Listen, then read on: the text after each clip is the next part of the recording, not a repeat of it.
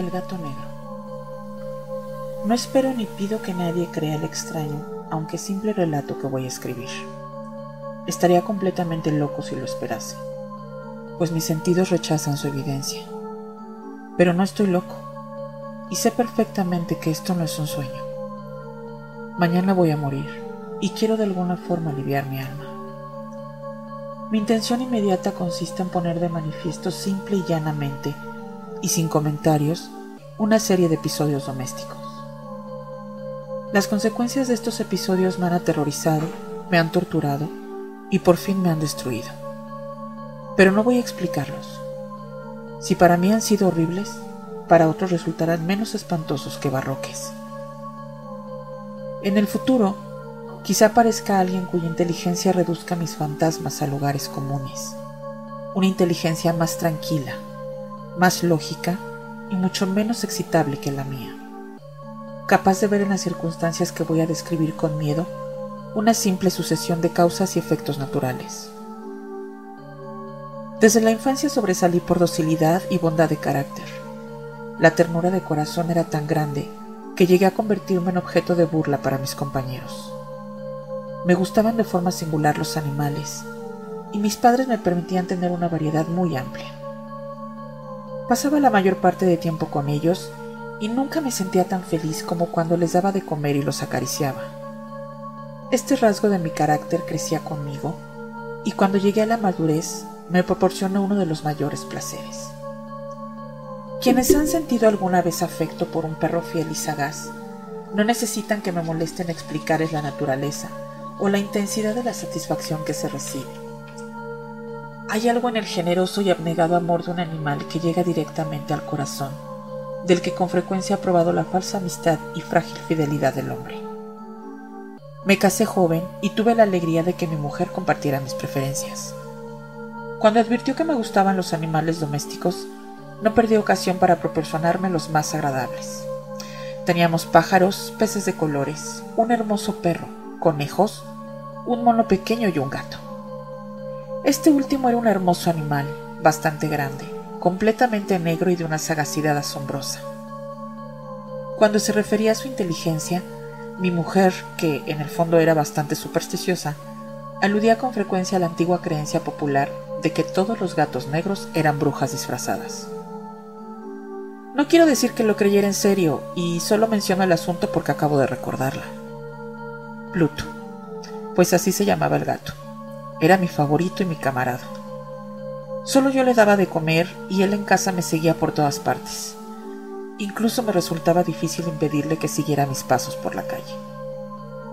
Nuestra amistad duró varios años, en el transcurso de los cuales mi temperamento y mi carácter, por causa del demonio intemperancia, y me pongo rojo al confesarlo, se habían alterado radicalmente.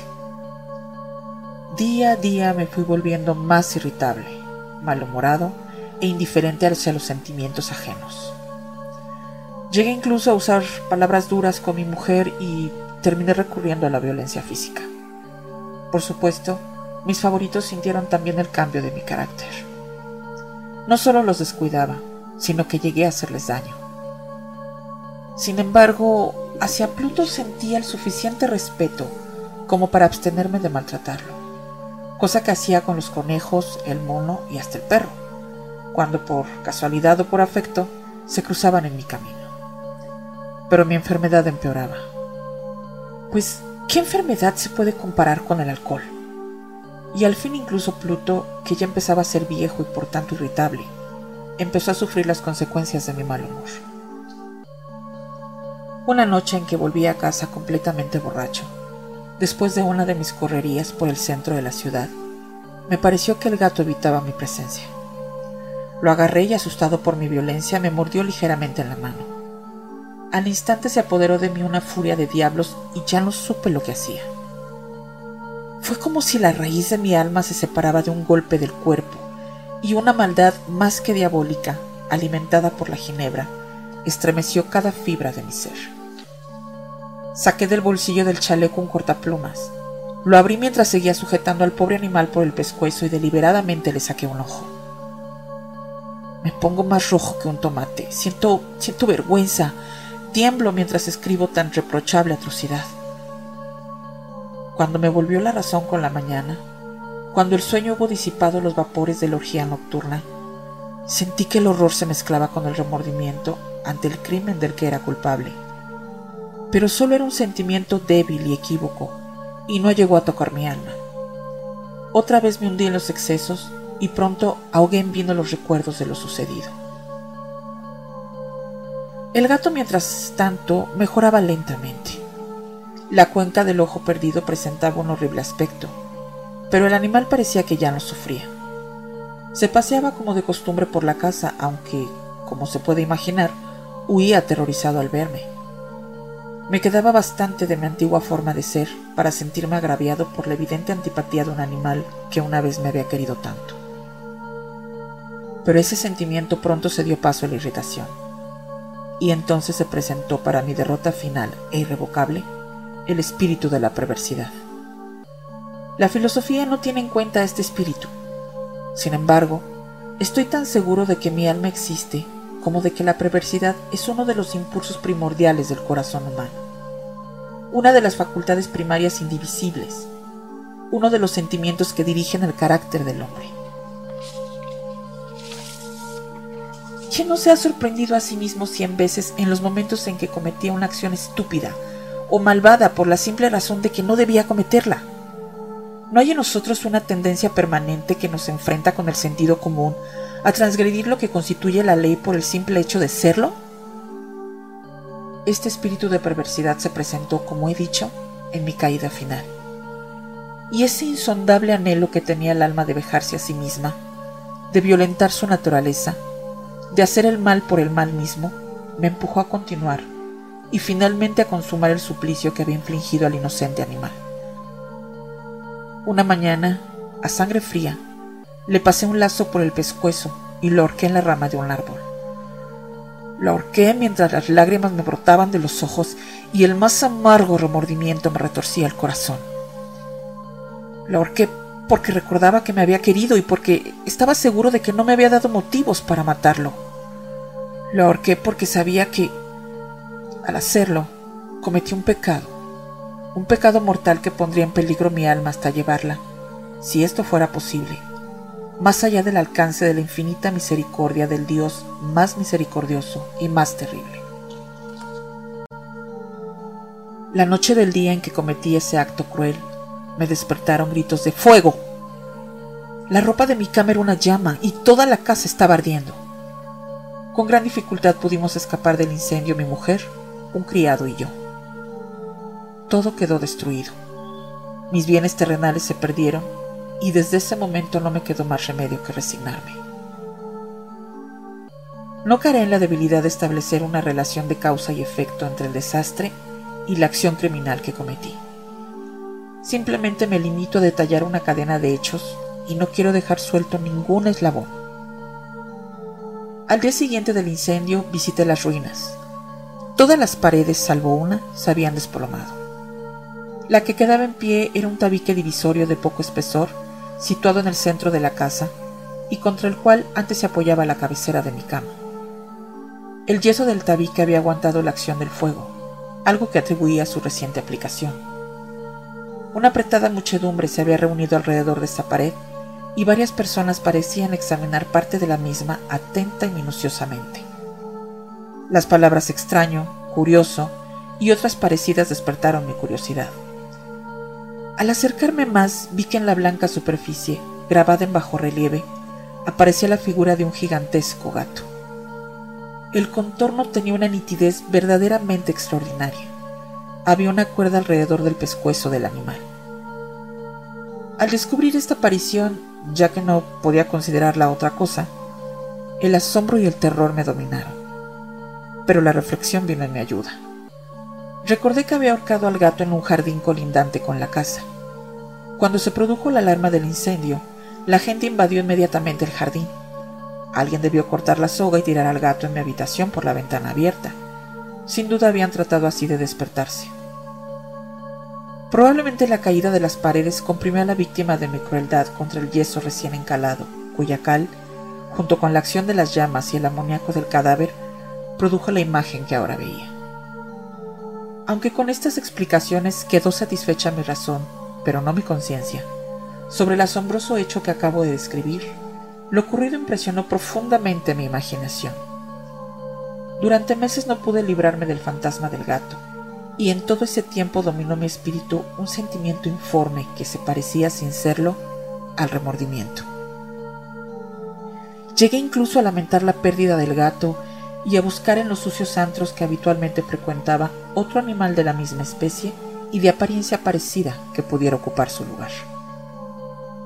Una noche, medio borracho, me encontraba en una taberna pestilente y me llamó la atención algo negro posado en uno de los grandes toneles de Ginebra que constituían el principal mobiliario del lugar. Durante unos minutos había estado mirando fijamente ese tonel y me sorprendió no haber advertido antes la presencia de la mancha negra de encima. Me acerqué a él y lo toqué con la mano. Era un gato negro, un gato muy grande, tan grande como Pluto y exactamente igual a este, salvo en un detalle. Pluto no tenía ni un pelo blanco en el cuerpo. Mientras este gato mostraba una mancha blanca tan grande como indefinida que le cubría casi todo el pecho. Al acariciarlo se levantó enseguida. Empezó a ronronear con fuerza, se restregó contra mi mano y pareció encantado de mis cuitas. Había encontrado al animal que estaba buscando. Inmediatamente propuse comprárselo al tabernero, pero me contestó que no era suyo y que no lo había visto nunca antes ni sabía nada del gato. Seguí acariciando al gato y cuando iba a irme casa, el animal se mostró dispuesto a acompañarme. Le permití que lo hiciera, parándome una y otra vez para agacharme y acariciarlo. Cuando estuvo en casa, se acostumbró enseguida y pronto se convirtió en el gran favorito de mi mujer. Por mi parte, pronto sentí que nacía en mí una antipatía hacia el animal. Era exactamente lo contrario de lo que yo había esperado, pero sin que pueda justificar cómo ni por qué. Su evidente afecto por mí me disgustaba y me irritaba. Lentamente tales sentimientos de disgusto y molestia se transformaron en la amargura del odio.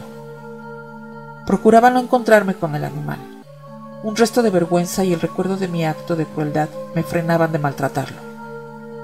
Durante algunas semanas no le pegué ni fue la víctima de mi violencia. Pero gradualmente, muy gradualmente, llegué a sentir una inexpresable repugnancia por él y a huir en silencio de su odiosa presencia, como si fuera un brote de peste. Lo que probablemente contribuyó a aumentar mi odio hacia el animal fue descubrir a la mañana siguiente de haberlo traído a casa que aquel gato, igual que Pluto, no tenía un ojo. Sin embargo, fue precisamente esta circunstancia la que le hizo más agradable a los ojos de mi mujer, quien, como ya dije, poseía en alto grado esos sentimientos humanitarios que una vez fueron mi rasgo distintivo y la fuente de mis placeres más simples y puros. El cariño del gato hacia mí parecía aumentar en la misma proporción que mi aversión hacia él. Seguía mis pasos con una testarudez que me resultaría difícil hacer comprender al lector. Donde quiera que me sentara venía a agazaparse bajo mi silla o saltaba a mis rodillas, cubriéndome con sus repugnantes caricias. Si me ponía a pasear, se metía entre mis pies y así casi me hacía caer, o clavaba sus largas y afiladas garras en mi ropa y de esa forma trepaba hasta mi pecho. En esos momentos, aunque deseaba hacerlo desaparecer de un golpe, me sentía completamente paralizado por el recuerdo de mi crimen anterior, pero sobre todo, y quiero confesarlo aquí, por un terrible temor al animal. Aquel temor no era exactamente miedo a un mal físico, y sin embargo no sabría definirlo de otra manera. Me siento casi avergonzado de admitir, sí, Aún en esta celda de criminales me siento casi avergonzado de admitir que el terror, el horror que me causaba aquel animal, era alimentado por una de las más insensatas quimeras que fuera posible concebir. Más de una vez mi mujer me había llamado la atención sobre la forma de la mancha de pelo blanco, de la cual ya he hablado, y que constituía la única diferencia entre este extraño animal y el que yo había matado. El lector recordará que esta mancha, aunque era grande, había sido al principio muy indefinida, pero gradualmente, casi de forma imperceptible, mi razón tuvo que luchar durante largo tiempo para rechazarla como imaginaria. La mancha iba adquiriendo una rigurosa nitidez en sus contornos. Ahora ya representaba algo que me hace temblar cuando lo nombro y por eso odiaba, temía y me habría librado del monstruo si me hubiese atrevido a hacerlo. Representaba la imagen de una cosa atroz, siniestra, la imagen del patíbulo. Y entonces me sentí más miserable que todas las miserias del mundo juntas. Pensar que una bestia cuyo semejante yo había destruido desdeñosamente, una bestia era capaz de producir esa angustia tan insoportable sobre mí, un hombre creado a imagen y semejanza de Dios. Ni de día ni de noche pude ya gozar de la bendición del descanso. De día ese animal no me dejaba ni un instante solo, y de noche me despertaba sobresaltado por sueños horrorosos, sintiendo el ardiente aliento de aquella cosa en mi rostro y su enorme peso encarnada pesadilla que no podía quitarme de encima, apoyado eternamente sobre mi corazón. Bajo la opresión de estos tormentos, sucumbió todo lo poco que me quedaba de bueno. Solo los malos pensamientos disfrutaban de mi intimidad, los más retorcidos, los más perversos pensamientos. La tristeza habitual de mi mal humor terminó convirtiéndose en aborrecimiento de todo lo que estaba a mi alrededor y de toda la humanidad y mi mujer, que no se quejaba de nada, llegó a ser la más habitual y paciente víctima de las repetidas y frecuentes explosiones incontroladas de furia a las que me abandonaba. Un día, por una tarea doméstica, me acompañó al sótano de la vieja casa donde nuestra pobreza nos obligaba a vivir. El gato me siguió de escaleras abajo y casi me hizo caer de cabeza, por lo que me desesperé casi hasta volverme loco. Alzando un hacha y olvidando en mi rabia los temores infantiles que hasta entonces habían detenido mi mano, lancé un golpe que hubiera causado la muerte instantánea del animal si lo hubiera alcanzado. Pero la mano de mi mujer detuvo el golpe. Su intervención me llenó de una rabia más que demoníaca. Me solté de su brazo y le hundí el hacha en la cabeza. Cayó muerta a mis pies, sin un quejido. Consumado el horrible asesinato, me dediqué urgentemente y a sangre fría a la tarea de ocultar el cuerpo. Sabía que no podía sacarlo de la casa ni de día ni de noche sin correr el riesgo de que los vecinos me vieran. Se me ocurrieron varias ideas. Por un momento pensé descuartizar el cadáver y quemarlo a trozos. Después se me ocurrió cavar una tumba en el piso del sótano. Luego consideré si no convenía arrojarlo al pozo del patio o meterlo en una caja como si fueran mercancías y con los trámites normales llamar al mozo de cuerda para que lo retirase de la casa. Por fin di con lo que me pareció el mejor recurso. Decidí emparedar el cadáver en el sótano, tal como se cuenta que los monjes de la Edad Media emparedaban a sus víctimas. El sótano se prestaba bien para este propósito. Las paredes eran de un material poco resistente y estaban recién encaladas con una capa de yeso que la humedad del ambiente no había dejado endurecer. Además, en una de las paredes había un saliente, una falsa chimenea que se había rellenado de forma que se pareciera al resto del sótano. Sin ningún género de dudas, se podían quitar fácilmente los ladrillos de esa parte, introducir el cadáver y tapar el agujero como antes, de forma que ninguna mirada pudiera descubrir nada sospechoso. No me equivocaba en mis cálculos. Con una palanca saqué fácilmente los ladrillos y después de colocar con cuidado el cuerpo contra la pared interior, lo mantuve en esa posición mientras colocaba de nuevo los ladrillos en su forma original. después de procurarme argamasa, arena y cerda, preparé con precaución un yeso que no se distinguía del anterior y revoqué cuidadosamente el enladrillado. Terminada la tarea, me sentí satisfecho de que todo hubiera quedado bien. La pared no mostraba la menor señal de haber sido alterada. Recogí del suelo los cascotes más pequeños y triunfante miré alrededor y me dije, aquí por lo menos no he trabajado en vano. El paso siguiente consistió en buscar a la bestia que había causado tanta desgracia, pues por fin me había decidido a matarla. Si en aquel momento el gato hubiera aparecido ante mí, habría quedado sellado su destino, pero por lo visto, el astuto animal, alarmado por la violencia de mi primer acceso de cólera, se cuidaba de aparecer mientras no se me pasara mi mal humor. Es imposible describir ni imaginar el profundo y feliz sentimiento de alivio que la ausencia del odiado animal trajo a mi pecho. No apareció aquella noche. Y así por primera vez desde su llegada a la casa, pude dormir profunda y tranquilamente.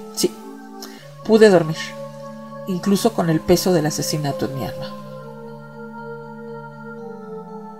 Pasaron el segundo y el tercer día y no volví a mi atormentador. Una vez más respiré como un hombre libre. El monstruo aterrorizado había huido de casa para siempre. No volvería a verlo. Grande era mi felicidad y la culpa de mi negra acción me preocupaba poco. Se hicieron algunas investigaciones a las que me costó mucho contestar. Incluso registraron la casa, pero naturalmente no se descubrió nada. Consideraba que me había asegurado mi felicidad futura. Al cuarto día, después del asesinato, un grupo de policías entró en la casa intempestivamente y procedió otra vez a una rigurosa inspección. Seguro de que mi escondite era inescrutable, no sentí la menor inquietud. Los agentes me pidieron que los acompañara en su registro. No dejaron ningún rincón ni escondrijos en revisar. Al final, por tercera o cuarta vez bajaron al sótano. No me temblaba ni un solo músculo. Mi corazón latía tranquilamente, como el de quien duerme en la inocencia. Me pasaba de un lado al otro del sótano. Había cruzado los brazos sobre el pecho e iba tranquilamente de acá para allá. Los policías quedaron totalmente satisfechos y se disponían a marcharse. El júbilo de mi corazón era demasiado fuerte para ser reprimido. Ardía en deseos de decirles al menos una palabra como prueba de triunfo y de asegurar doblemente su certidumbre sobre mi inocencia. Caballeros, dije, por fin, cuando el grupo subía la escalera, me alegro de haber disipado sus sospechas. Les deseo felicidad y un poco más de cortesía. Por cierto, caballeros, esta casa está muy bien construida. En mi rabioso deseo de decir algo con naturalidad, no me daba cuenta de mis palabras. Repito que es una casa excelentemente construida. Estas paredes...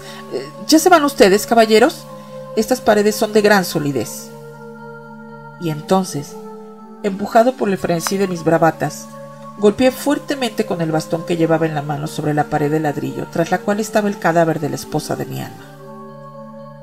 Que Dios me proteja y me libre de las garras del archidemonio.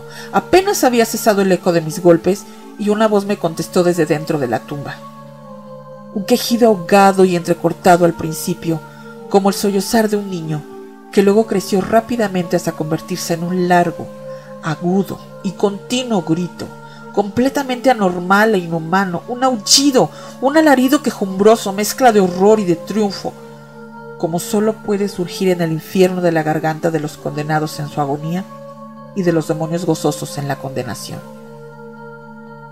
Hablar de lo que pensé en ese momento es una locura. Presa de vértigo, fui tambaleándome hasta la pared de enfrente. Por un instante el grupo de hombres de la escalera se quedó paralizado por el espantoso terror.